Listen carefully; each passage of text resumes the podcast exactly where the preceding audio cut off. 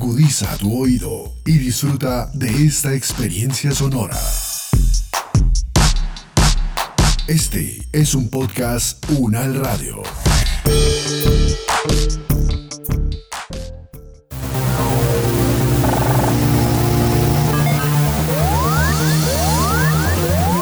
Siete días en el mundo. Les damos la bienvenida al podcast de Análisis Unal, Siete días en el mundo, una selección de las noticias que nos deja la semana. Comenzamos. Los conflictos, las relaciones entre los países, las elecciones presidenciales, regionales y legislativas, la conformación geopolítica del mundo, en un recorrido por los hechos más importantes de los últimos siete días. Siete días en el mundo.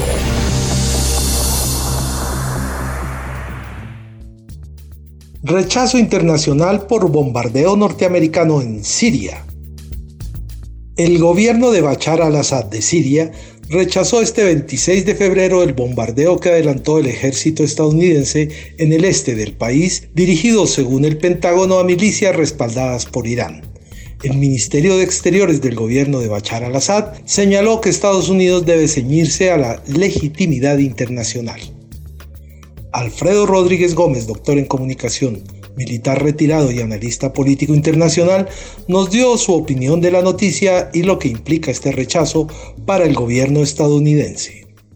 Estados Unidos varía muy poco sus políticas en el exterior. Básicamente siempre eh, parecen ser las mismas. De hecho, el único presidente que hasta ahora no había tenido ningún conflicto nuevo se nos acaba de ir, ¿no? Eh, si alguien pensaba que Biden iba a, digamos, a variar de una forma notable su posición en el Gran Oriente Medio, pues no creo que estaba equivocado. No pueden hacer otra cosa más que seguir con sus políticas por muchos motivos. El primero es porque es la política exterior estadounidense, que dejó de ser aislacionista para ser más abierta, más abierta en todos los sentidos, eso también, ¿no? Segundo, porque en Siria eh, hay un avispero en el que están en juego muchos intereses, no solamente lo que pase en, esa parte de Oriente Medio, eh, gran creciente fértil y toda la zona de responsabilidad, sino porque además eh, está Rusia metida en ese avispero del que acabo de hablar, que es aliada de Siria, ¿no? Así que si alguien piensa que Estados Unidos se va a aliar con Bashar al-Assad, pues está prácticamente dando a entender que se va a aliar con Putin, lo cual es una especie de oxímoron, vamos a decir, prácticamente improbable que eso se produzca, ¿no? Y además luego están los intereses eh, de tipo armamentístico que tienen las grandes, los grandes lobbies en Estados Unidos y que de alguna forma tratan de, seguir en pie. Esto es una, una cuestión aparte, pero que también tiene, en mi humilde opinión, su influencia en ese y en todas las partes del mundo en las que hay conflicto. Así que luego Biden ha hecho lo que yo personalmente preveía que se iba, eh, iba a ocurrir, ¿no? Y es que después de recibir hostigamientos y hostigamientos y hostigamientos en, las tropas estadounidenses en Irak, al final acaban respondiendo, como creo que es lógico. Doctor Alfredo Rodríguez Gómez, muchas gracias por estar comunicado desde Madrid con Análisis UNAL. Siete días en Condenado el expresidente francés Nicolas Sarkozy por corrupción y tráfico de influencias. La justicia francesa condenó por segunda vez en una década a un antiguo jefe de Estado a una pena de prisión. El tribunal le impuso a Sarkozy una pena de tres años de prisión de los que solo tendrá que cumplir uno y podrá hacerlo bajo vigilancia domiciliaria.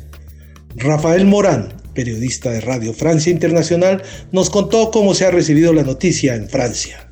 Hay dos reacciones eh, en la clase política ante esta condena de Nicolás Sarkozy. Lo primero que hay que decir es que es inédito que un presidente de la República en Francia eh, sea condenado por corrupción, por el cargo de corrupción. Recordemos que Jacques Chirac fue condenado también, pero por, fue por tráfico de influencias y eh, a una pena en suspenso, nunca pisó la cárcel. En este caso, Nicolás Sarkozy fue condenado a tres años de cárcel, pero un año firme y como lo mencionaste, podría estar en su casa con un brazalete, brazalete electrónico. Eh, no va a ir a la cárcel de momento porque apeló y, la apelación de la sentencia eh, suspende la ejecución de la pena. Sin embargo, eh, la derecha ya está, y, lo ha estado diciendo durante todo el juicio, que es una condena de corte político, denuncian una, un, ensañamiento de los jueces y rechazan por completo la, acusación. Del otro lado del, del espectro político, en la izquierda, por ejemplo, eh, se considera que eh, eso es una prueba de la independencia de la justicia francesa. Es cierto que eh, esta condena es el resultado de una larga investigación de la Fiscalía Financiera, una fiscalía bastante reciente, que ha sido creada precisamente para investigar los delitos financieros de la clase política. Esas son un poco las dos reacciones, pero la derecha queda bastante sacudida por esta condena porque queda un poco huérfana de su principal figura política los jueces em, habían eh, decidido em, escuchar a las conversaciones de Nicolás Sarkozy y de su abogado en el año 2013 en el marco de una investigación sobre otro caso de corrupción que todavía no, no está resuelto. Y lo que pasó es que eh, eh, cuando escucharon, pincharon el teléfono de Nicolás Sarkozy en esa época, descubrieron que estaba Nicolás Sarkozy, tenía otra línea telefónica, una línea secreta bajo el seudónimo de Paul Bismuth y con esta línea eh, se comunicaba frecuentemente con un magistrado de la Corte de Casación para pedirle información sobre la investigación en curso, información privilegiada, secreta, para intentar de influenciar eh, a los magistrados que iban a, juzgarlo. Y esto es precisamente eh, lo que buscaba hacer Nicolás Sarkozy a cambio de, le prometió a un magistrado un puesto, una plaza de, eh, representante eh, judicial en Mónaco. Al final, eh, este regalo a cambio de información privilegiada no se dio, entonces hubo más bien un intento de corrupción, pero para los jueces franceses eso bastó para condenarlo. Entonces hay como una serie de indicios de corrupción que fue lo que llevó a esta condena. Rafael Morán, periodista de Radio Francia Internacional, muchas gracias por estar comunicado con las emisoras de la Universidad Nacional de Colombia, que además transmite todos los días las emisiones periodísticas de Radio Francia. Saber para interpretar. Colombia en proceso de certificación para recibir aportes norteamericanos. La certificación emitida por el Departamento de Estado era fundamental para que Estados Unidos de Norteamérica liberara el 20% del aporte anual, cerca de 25 millones de dólares destinados a la lucha contra las drogas en Colombia. ¿Qué implica esto para nuestro país? Le preguntamos a Marco Romero, profesor de la Facultad de Derecho de la Universidad Nacional e integrante del Grupo de Investigación en Desarrollo, Paz y Postconflicto. Bueno, hay presencia de los Estados Unidos en Colombia desde hace mucho rato en, distintos planos. Eh, el tema es que de alguna forma lo que ha sorprendido un poco con esta certificación es que el, el gobierno del presidente eh, Biden eh, viene del, del gobierno que hizo el acuerdo de paz. También él viene del partido político que firmó en otro momento el Plan Colombia. Pero la estrategia de paz Colombia que de algún modo estableció Estados Unidos para respaldar a Colombia en esta etapa, en la era del gobierno Obama, plantea apoyar ese acuerdo de paz eh, eh, y apoyar el acuerdo de paz es apoyar el capítulo 1 y el 4 también. Entonces lo que esperamos era que cambiara esta perspectiva. Aún creo que es muy temprano para acercar una conclusión definitiva de, si, de hacia dónde va a ir Estados Unidos en muchos de estos temas. Aún hay una transición, están llegando hasta ahora los primeros funcionarios del gobierno Biden al Departamento de Estado, a distintas agencias. Y en buena medida este documento que se ha presentado ahora viene eh, del proceso inercial de algún modo de, la política de los Estados Unidos eh, respecto a estos temas.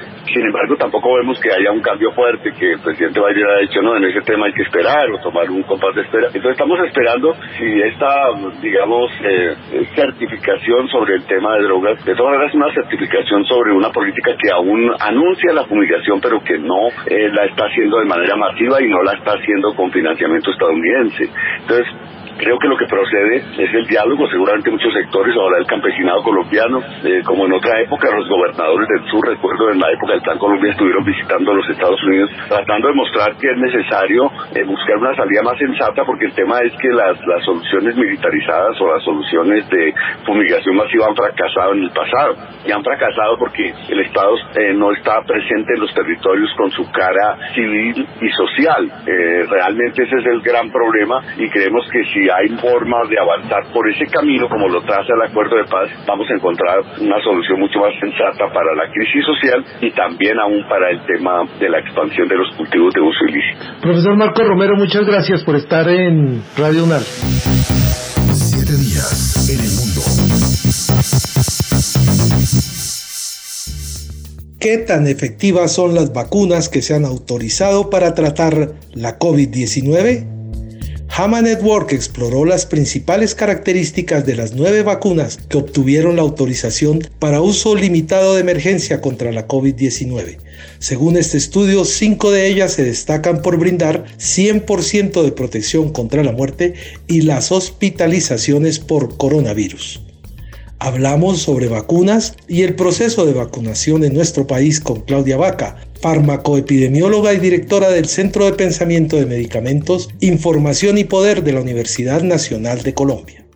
Pues Guillermo, hay en el mundo en este momento 10 vacunas disponibles que ya tienen algún tipo de, aprobación para su uso en la emergencia por alguna de las agencias sanitarias del planeta. De esas 10 vacunas, Colombia ha entablado diálogos y hecho acuerdos de compra con por lo menos 6. Y de esas 6 ya nos están llegando dos de esas vacunas, eh, la vacuna de Pfizer y la vacuna de Sinovac. Los estudios y, las y los documentos y la información que está disponible tanto en las revistas médicas como de los expedientes que las agencias sanitarias han analizado muestran que no hay superioridad de unas vacunas sobre otras. En particular, en el desenlace para prevenir formas graves de la enfermedad, todas las vacunas tienen más del 90% de eficacia. Y el perfil de seguridad, es decir, qué molestias, qué eventos adversos pueden generar, también es bastante similar y no es preocupante en el sentido de que es muy parecido a las, a las molestias que tenemos cuando nos vacunamos con otras vacunas eh, que ya conocemos. Profesora, ¿qué tan grave es el hecho de que se estén presentando unas variantes virales? Pues Guillermo, es, tal vez la preocupación más grande que tenemos. las variantes son, digamos, una, una adaptación natural y bastante común de cualquier virus. Este virus no es la excepción. él se adapta muchísimo, hay mucha variabilidad y hay cambios en su estructura eh, porque él se adapta a la forma como se comportan los humanos eh, para garantizar su, su viabilidad.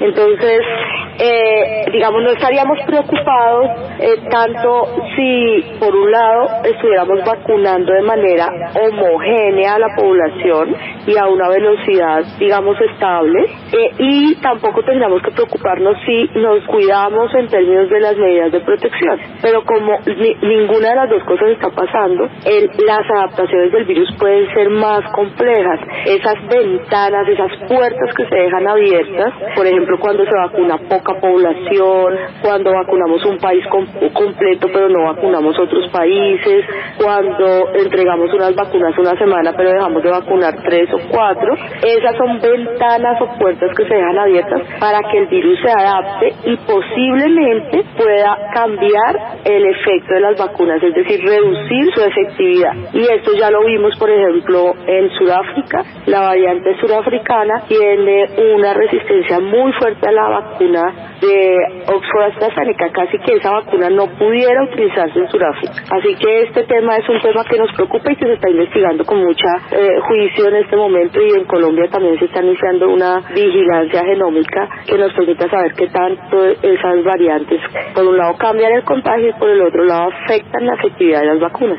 Profesora Claudia Vaca, directora del Centro de Pensamiento de Medicamentos, Información y Poder de la Universidad Nacional de Colombia, muchas gracias por estar en sus emisoras. Días en el mundo. Inició la Asamblea Nacional Popular en China con 78 días de retraso por la pandemia. El máximo órgano legislativo de China inauguró en el Gran Palacio del Pueblo su sesión anual. El tradicional discurso del primer ministro chino abordó temas como el objetivo de crecimiento fijado en el 6% para 2021, un presupuesto militar del 6.8%, el retraso de la edad de jubilación y un mensaje a Hong Kong y Taiwán. Diana Andrea Gómez, profesora del IEPRI y directora del doctorado en estudios políticos y relaciones internacionales de la Universidad Nacional, nos amplió el contexto en el que ocurre esta nueva versión de la Asamblea Popular China. Este es el evento político más importante del país asiático eh, realmente es de gran dimensión también teniendo en cuenta cuál es el, el sentido de este órgano, que es el, el, el, órgano que reúne al Poder Supremo del Estado, si lo podemos decir un poco eh, trasladando los términos occidentales. ¿Qué quiero decir con eso? La Asamblea Popular Nacional, que se reúne anualmente siempre por estas eh, fechas de marzo, de inicios de marzo, eh, tiene a su cargo la toma de decisión de los aspectos realmente más importantes em, del Estado. Entonces, tiene un poder legislativo, es decir, eh, toma decisiones frente a leyes, eh, puede enmendar la Constitución. Por otro lado, eh, puede elegir y destituir a los integrantes de los órganos supremos del Estado, por ejemplo, presidente, vicepresidente, desde ese nivel. por otro lado, mm, entonces, tiene el deber de examinar y ratificar los informes de ejecución de los planes de desarrollo y ratificar también lo que se propone para los siguientes años. Eh, eh, es, digamos, en ese nivel a lo que, a lo que me refiero cuando hablo de, que es el órgano supremo del Estado. ¿Qué ocurre? Eh, se inició la reunión de este año, una reunión, son generalmente de, de 10 a 14 días de reunión. Realmente eh, también para ponerlo en los términos occidentales, no es que se tomen decisiones en esos días allá, es que se oficializan decisiones que ya se han tomado. Es más, en ese sentido, lo que se hace es público, digamos, se hacen públicos los informes. Y esta, mm, eh, esto se refieren a lo que se llevó a cabo en los últimos cinco años y a lo que se va a llevar a cabo dentro de los próximos cinco años. Por eso se habla de la presentación del catorceavo Plan Quinquenal de Desarrollo Económico y Social. Pero también lo interesante, y, y viendo que es un Estado que pues piensa en el largo plazo, ellos plantean allí también los objetivos a largo plazo, no solo para los próximos cinco años, realmente para 2035 inclusive algunas decisiones que van hacia el, hasta el 2060. Gracias, profesora. Bueno, feliz día. Saber para interpretar. Hasta aquí el recuento de algunas de las noticias que nos dejó esta semana. Nos despedimos con la ventana del internacionalista del profesor Andrés Molano. Nos escuchamos el próximo viernes con los acontecimientos más importantes que ocurren cada semana y su análisis.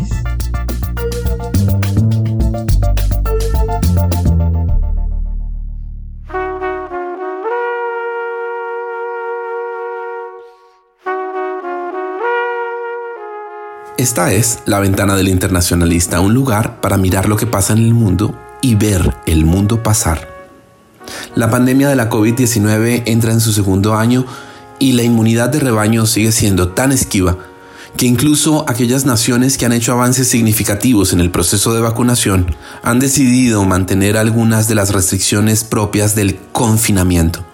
En todos lados, eso sí, la gente trata de recuperar algo de la normalidad perdida, aunque sea a sabiendas de que, al menos por ahora, hablar de normalidad es un verdadero eufemismo que el adjetivo nueva con el que suele acompañarse no hace más que delatar como francamente engañoso. En el mundo pre-COVID era normal, por ejemplo, que los líderes de las naciones, sus jefes de Estado y de gobierno, viajaran, se regalaran mutuas visitas, unas más protocolarias que otras, y se encontraran en elevadas cumbres, que son el equivalente diplomático de los clubes sociales, pues a semejanza de estos, pueden serlo y versar sobre cualquier cosa, y siempre hay unas que son más exclusivas y privilegiadas que todas las demás. Poco ha quedado de eso como de las giras y los conciertos de los grandes artistas. Quién sabe cuándo se encontrará por fin personalmente el presidente de los Estados Unidos con sus homólogos, teniendo que contentarse mientras tanto con desabridas cumbres virtuales como las que recién ha tenido con sus vecinos de la frontera norte y la frontera sur, sin asomarse siquiera al rosedal de la Casa Blanca. Basta con eso para que resalte y contraste también la visita apostólica del Papa Francisco a Irak estos días, el cumplimiento final de un sueño que persiguieron y compartieron en la frustración de no ver realizado sus dos predecesores. Que lo haga justo cuando el número de casos de COVID-19 en Irak ha estado aumentando, parece menos arriesgado, al menos para él, ahora que está vacunado. Pero en cualquier caso, su peregrinación tiene algo de audaz y no solo si se considera la deteriorada situación de seguridad en ese país. Los cristianos fueron una de las comunidades más ferozmente hostigadas y martirizadas durante la época de auge y expansión del Estado Islámico, cuyo legado de destrucción podrá contemplar el Papa directamente en cada una de las estaciones de su visita. Y al margen del fundamentalismo islámico, Medio Oriente es una de las regiones del mundo donde mayor persecución han sufrido y sufren actualmente los cristianos, como los católicos caldeos de Irak. Ambas cosas tienen allí su peso específico y no son pocas las heridas, algunas muy profundas, aún por restañar. Habrá que ver cómo balancea el Papa Francisco el consuelo debido a los fieles, los que aún quedan, tras la masacre que los diezmó y el éxodo al que muchos fueron forzados para sobrevivir, con el llamado al diálogo interreligioso que escenificará al encontrarse con el gran ayatolá Ali al-Sistani, reconocido líder del Islam chiita y competencia directa y rival natural del ayatolá Khamenei, máximo jefe religioso de Irán. Un encuentro que imprime al viaje pontificio, quiérase o no, un simbolismo especial cuyas implicaciones geopolíticas seguramente sopesaron con todo cuidado tanto los avesados diplomáticos del Vaticano como sus contrapartes, no menos sagaces, en la ciudad sagrada de Nayaf. El presidente Joe Biden ha repetido, hasta la saciedad y el aburrimiento, que América está de regreso. Parece que, a su propia manera, el Papa Francisco también. Soy Andrés Molano y esta es La Ventana del Internacionalista, un lugar para mirar lo que pasa en el mundo y ver el mundo pasar.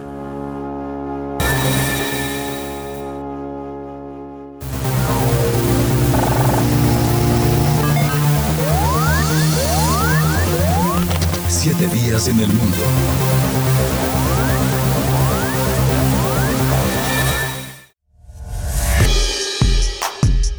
Las opiniones aquí expresadas son de entera responsabilidad de sus autores y solo comprometen a los realizadores de este podcast. No representan necesariamente el pensamiento de la UN Radio ni la posición oficial de la universidad.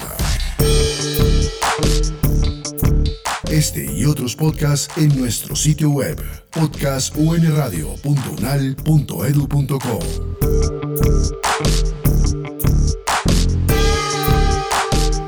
Universidad Nacional de Colombia, proyecto cultural, científico y colectivo de nación.